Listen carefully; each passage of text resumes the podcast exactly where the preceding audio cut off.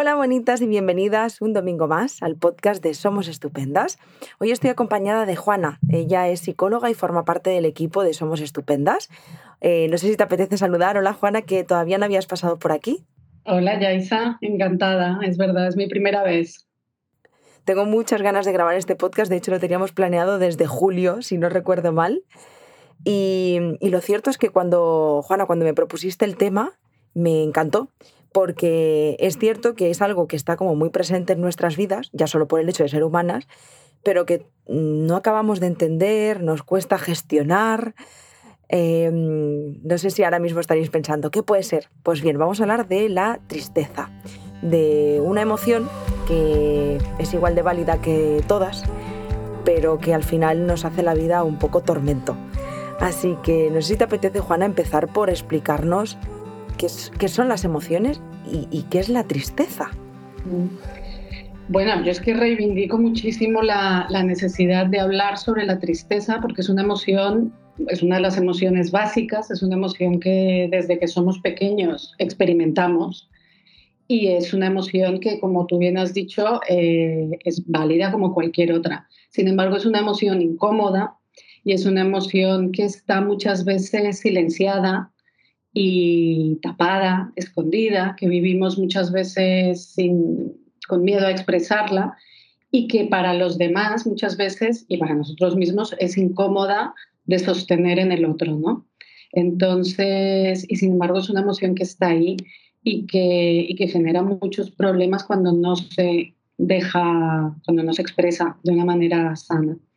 Eh, como todas las emociones, la tristeza, bueno, tiene su, su, función. La tristeza es la expresión del dolor, de, básicamente del dolor. Puede ser el dolor por una pérdida, puede ser el dolor por un fracaso, puede ser el dolor de sentirse indefenso, puede ser el dolor de estar solo, de sentirse solo, de tener una falta de apoyo, de sentirse perdido. Hay muchos tipos de dolor, ¿no? Puede ser el dolor por, por tener una enfermedad, por tener un dolor físico crónico que nos genere tristeza. Y digamos que es la, la manera de poder canalizar ese dolor, de poder expresar ese dolor. Y la tristeza tiene una función que además es, es, es muy adaptativa y es que si la expresamos, conseguimos el apoyo del otro, conseguimos el consuelo del otro. Eh, nosotros somos seres sociales y nos relacionamos, necesitamos al otro. Y cuando nosotros expresamos tristeza, cuando nosotros lloramos, cuando dejamos ver nuestro malestar, de alguna manera los demás están programados, estamos todos programados para empatizar y para dar apoyo y consuelo. No siempre de la mejor manera, pero, pero ahí está, ¿no? Entonces, permitirnos sacar esa tristeza nos ayuda también a obtener bueno, ese apoyo y, ese, y esa mirada del otro que tanta falta nos hace. Encontrar refugio, ¿no? En, en las personas de nuestro entorno. Pero has dicho una cosa que me ha parecido súper interesante, Juana, y es, es una emoción que incomoda y que no siempre estamos preparados para sostener.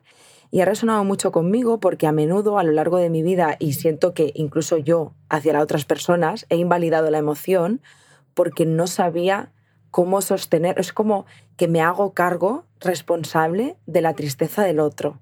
Y de esto me gustaría hablar porque, porque cuando alguien te, demuestra, te, te muestra que está triste, sentimos como la necesidad de dar consejos de, para parar algo que no podemos sostener. ¿Por qué se da esto y cómo podemos mejorarlo? Porque nos resuena con nuestro propio malestar, que posiblemente tampoco sepamos sostener. Si tú te fijas cuando tú te has trabajado y has hecho terapia y has conseguido aceptar tu propio malestar, has, aprendido a sostenerte, también de alguna manera eh, aprendes a sostener mejor el dolor del otro y a estar ahí sin más, porque no se trata de salvar al otro ni de solucionarle la vida, no se trata de eliminarle la emoción, se trata de acompañarlo para que esa emoción sea compartida y se pueda diluir de esa manera, ¿no? Y el problema, o uno de los grandes problemas que hay, es que no nos enseñan a gestionar las emociones. Nadie, o sea, en general, cuando somos pequeños, pues no hay una educación emocional. Tal vez ahora que se habla más de, de, todas estas cosas, se empiece a hacer y en los coles, pero en general eh, no se enseña. Entonces, ni se enseña con el ejemplo ni se enseña verbalmente. ¿Y en los niños qué pasa cuando un niño está triste? Un niño parece que no tiene motivos para estar triste, ¿no? Un niño que viva en una situación normal, ¿no? Eh, un niño que se pone triste porque pierde un juguete, porque se le rompe, porque otro niño le hace daño. Esos son los problemas de los niños y son muy válidos y les generan tristeza o porque se separan de la madre, por lo que sea. Sin embargo, el mensaje es no llores, ya pasó, eh, venga, eso no es nada, eh, pero si no tienes motivos para estar triste, y enseguida intentar distraer al niño de la emoción para que pase rápido, que pase rápido. Entonces, desde muy pequeñitos ya nos lanzan el mensaje de que nuestros motivos no son válidos, de que no tenemos motivos para estar tristes y de que la tristeza es algo de lo que hay que salir rápido, cuanto antes mejor, ¿no? Eh, se distrae la tristeza pues con regalos, con galletas. Ay, mira, cómete una galleta y ya está. O toma un regalo, venga, que te voy a comprar algo para que se te pase la tristeza. Entonces, claro, crecemos y luego también crecemos en entornos en los que nuestros padres tampoco se permiten expresar su malestar. No digo que una madre tenga que estar llorando todo el tiempo delante de sus hijos, claro que hay que medir esto, pero parece que nuestros padres no tienen malestar. Parece que no, que no, que no, que esto no existe porque por proteger a los niños se les oculta todo esto, ¿no? Entonces, claro, crecemos sin herramientas. Pasa un poco lo mismo con la rabia, ¿no? Son las emociones desagradables, las que no, no nos gustan mucho en los niños. Crecemos con, esta, con estos mensajes y sin herramientas para gestionar estas emociones. Entonces, Claro que hay una programación innata para evitar el dolor. Sería, o sea, eso nos ayuda a sobrevivir y a protegernos, ¿no? Como especie. Pero entonces cuando hay algo que nos duele, desplegamos un montón de mecanismos para evitar ese dolor. Y está, y está bien dentro de lo que cabe. Pero ese es uno de los problemas para gestionar la tristeza. Que si la tristeza no se deja y se transita y se deja fluir, Vienen la vergüenza, la culpa, la rabia, otras emociones que son las que realmente generan problemas a la hora de, expresar y de sentir la tristeza, ¿no? Pero no es tanto a veces la tristeza como tal. Has llegado a un punto que me encanta y te voy a compartir, eh, Juana, algo personal. Hace una semana he empezado mi segundo proceso de terapia y en la primera sesión, eh, conociendo a mi nueva psicóloga, hablábamos de, mi emoción principal, que es la rabia. Yo acostumbro a sentir rabia todo el tiempo. O sea, es como mi emoción principal. Yaiza es rabia, ¿no?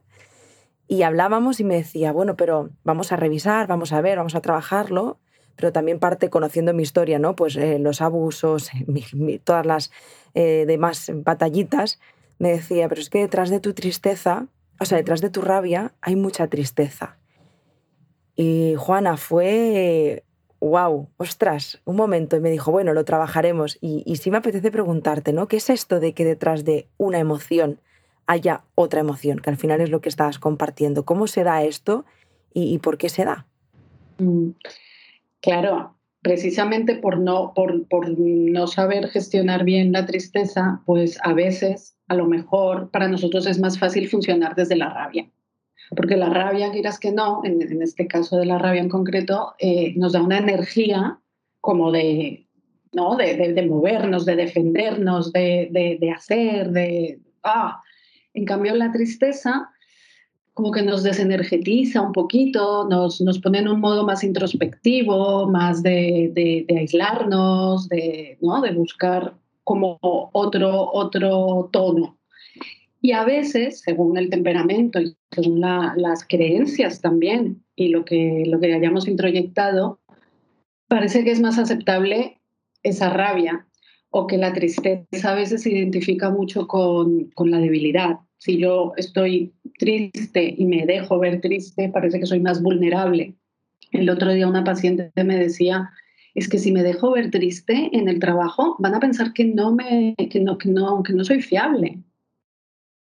Hay gente que, que, tiene esta, estas conexiones y que tiene estas creencias de, de, la tristeza es debilidad, aunque no sean conscientes, pero de alguna manera lo has, lo has mamado cuando eres pequeña, lo has visto en la sociedad, está eh, demostrar tristeza, demostrar vulnerabilidad, eh, te puede hacer más débil, te puede exponer a que los demás te hagan daño.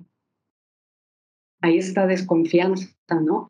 De, es que si yo me muestro débil y vulnerable, puede venir cualquiera y, y arrasar conmigo. Entonces es mucho más fácil estar en modo defensa, en modo ataque, ¿no?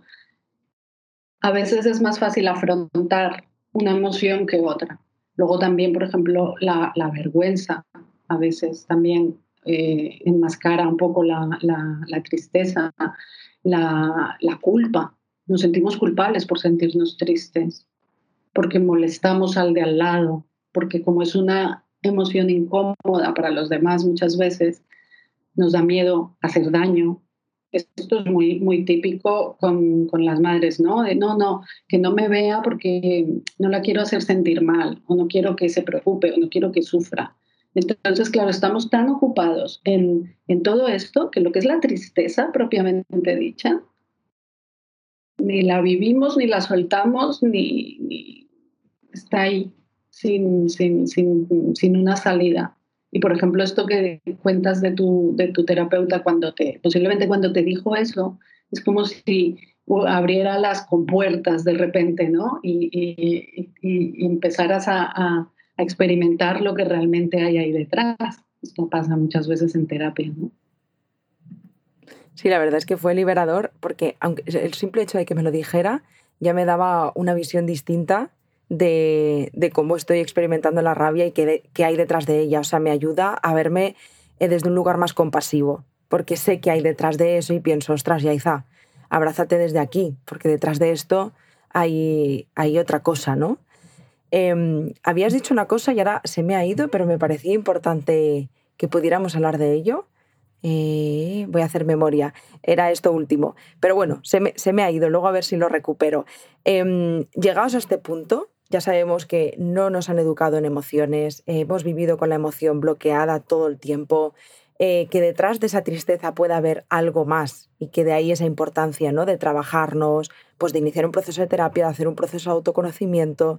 Pero, ¿cómo gestionamos esta tristeza? Porque a menudo se habla de yo ya la controlo, es que la palabra controlar está presente en, un porcentaje muy alto de la población, ¿no? Yo controlo la ansiedad, yo controlo la tristeza y, al final no se trata de controlar, ahora ya nos hablarás de eso. Entonces, ¿cómo gestionamos esta tristeza? ¿Qué podemos hacer para gestionarla, para transitarla? Cuando decimos transitarla de manera saludable, ¿a qué nos estamos refiriendo?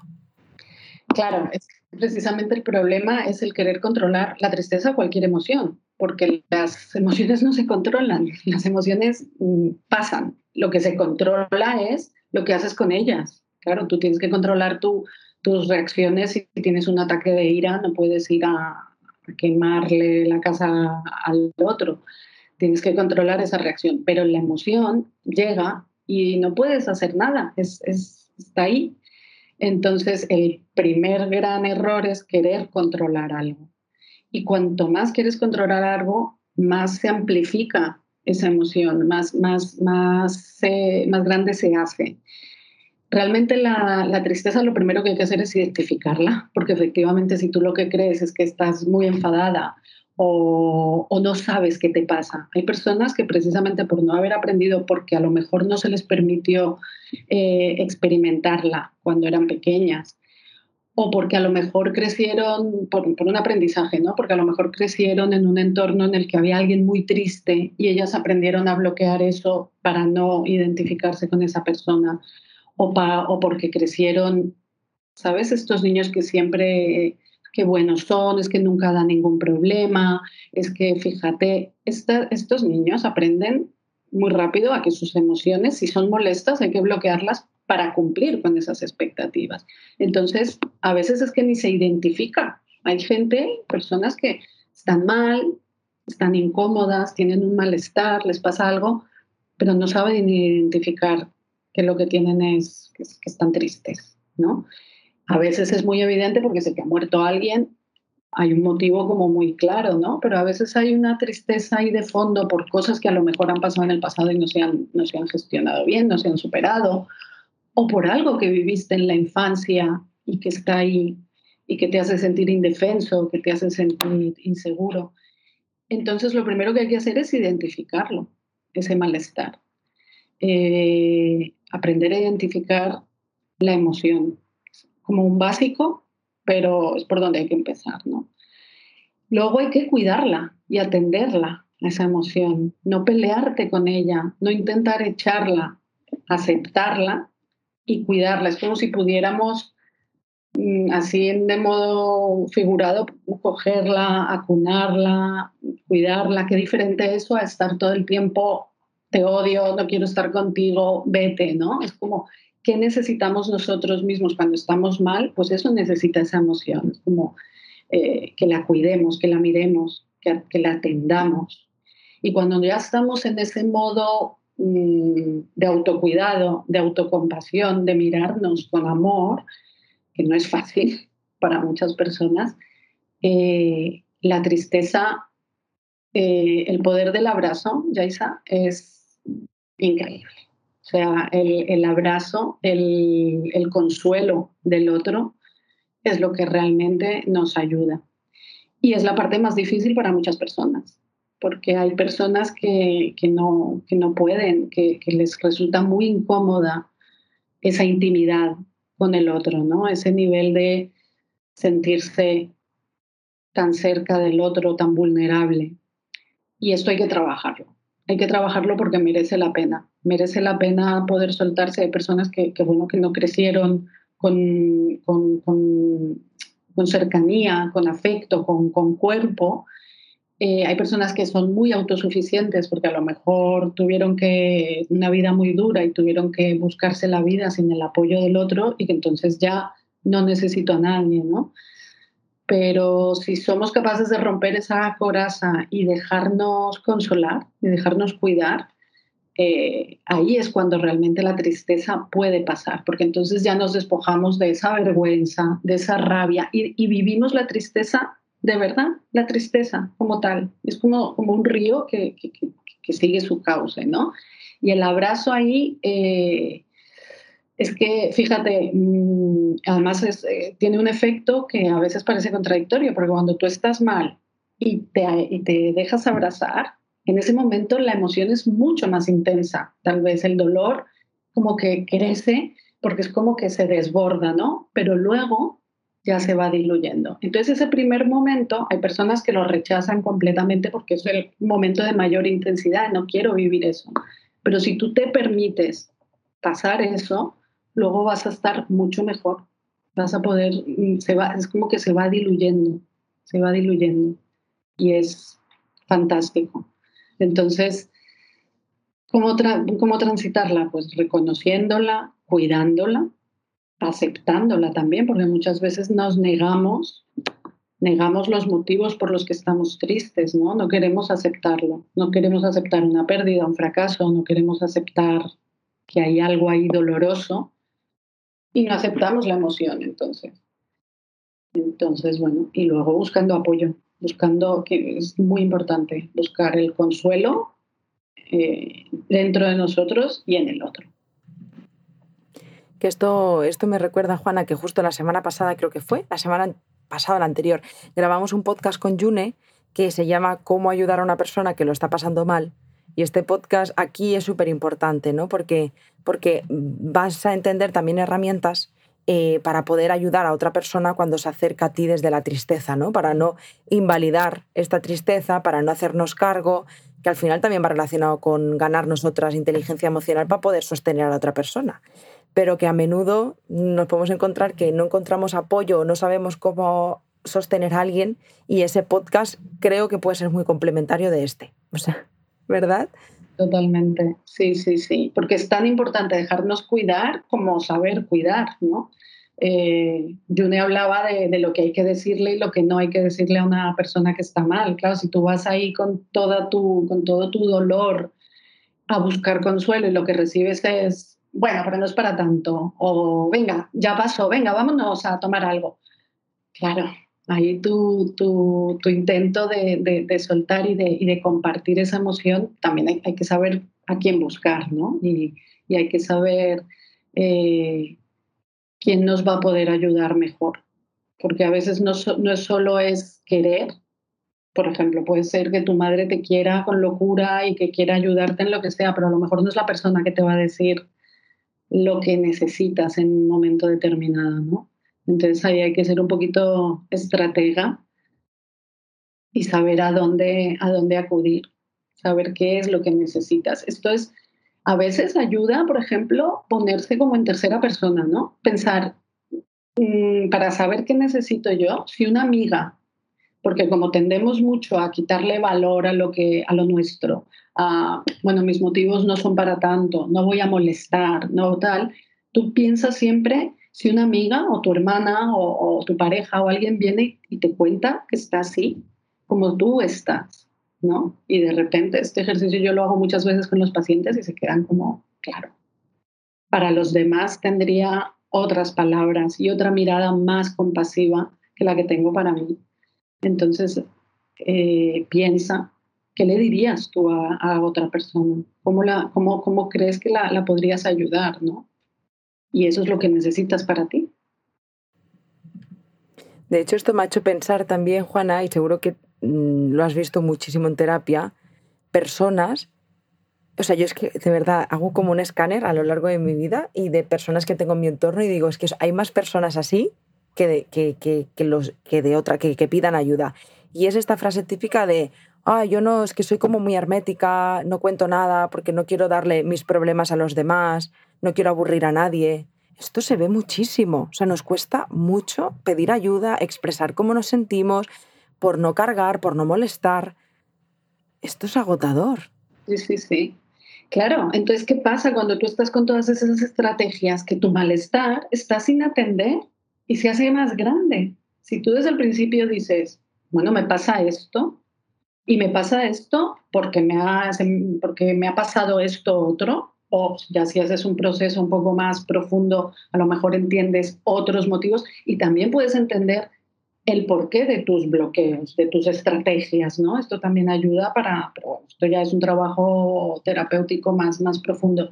Pero si tú haces eso y lo aceptas y lo permites, es que es mucho más rápido y mucho menos o sea, no le quiero quitar peso, pero mucho menos doloroso, mucho menos traumático, porque no, eh, no, tienes que lidiar con todo lo que genera eso también, con esa culpa, esa vergüenza.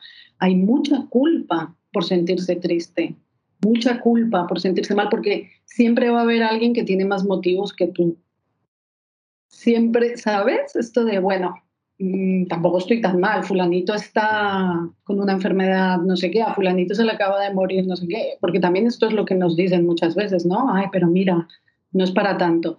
Entonces, siempre va a haber, o sea, tiene que ser algo muy gordo y muy grave para que nos justifiquemos realmente, vale, ahora toca.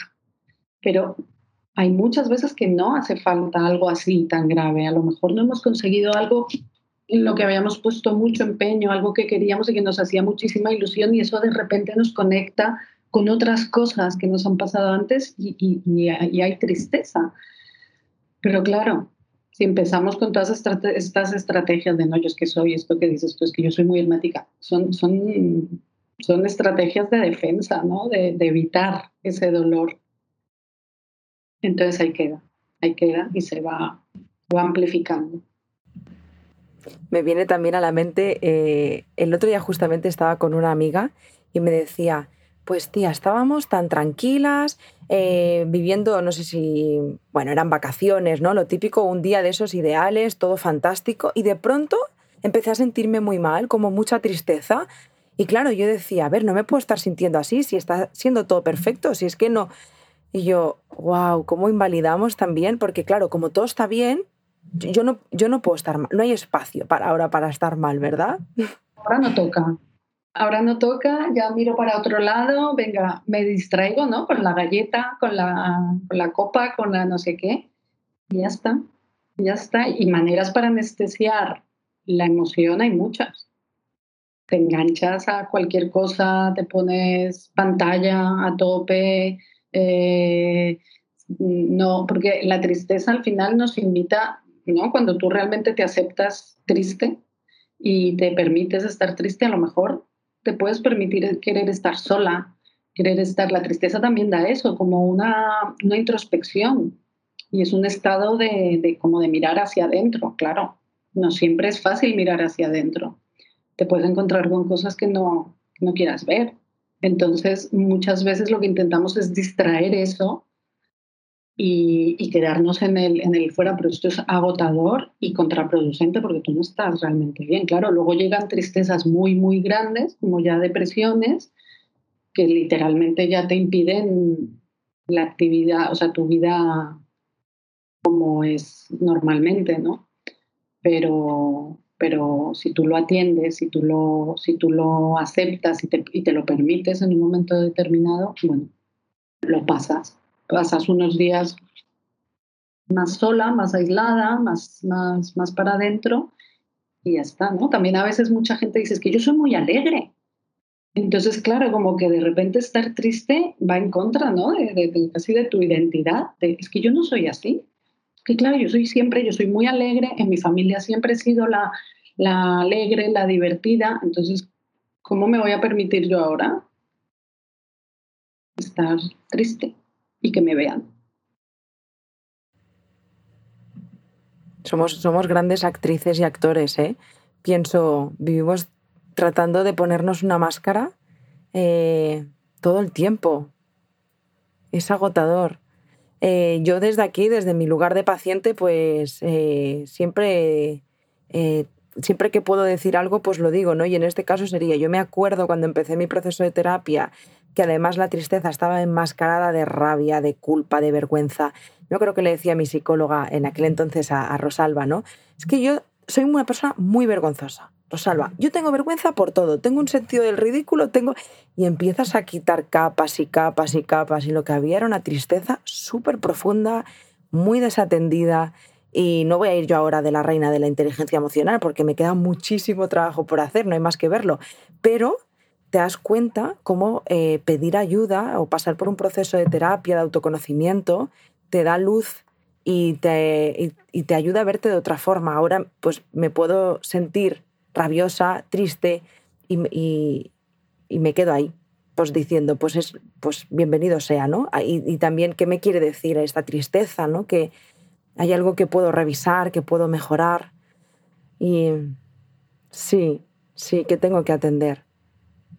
De hecho, y a ti ahora, ya para terminar, Juana, como profesional te preguntaría, habrá muchas personas que habrán llegado a este podcast pues de casualidad y se habrán sentido reflejadas sin quererlo. Otras, en cambio, habrán llegado súper conscientes de que este podcast era para ella, para ellas. En cualquier caso, a una persona que está que se ha podido sentir reconocida en algo de lo que hayamos, hayamos podido compartir, que se esté sintiendo triste y que ni lo sepa y que no sabe qué hacer, ¿Qué le podríamos decir a estas personas?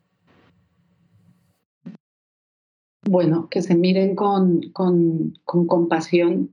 No se trata de ser víctimas ni de, ni de ir eso, con victimismo, con, ay, pobrecita yo, con condescendencia, pero que se miren con amor, que se miren con, que busquen una, una, actitud de autocuidado y que se permitan eh, expresar su malestar para encontrar apoyo en el otro.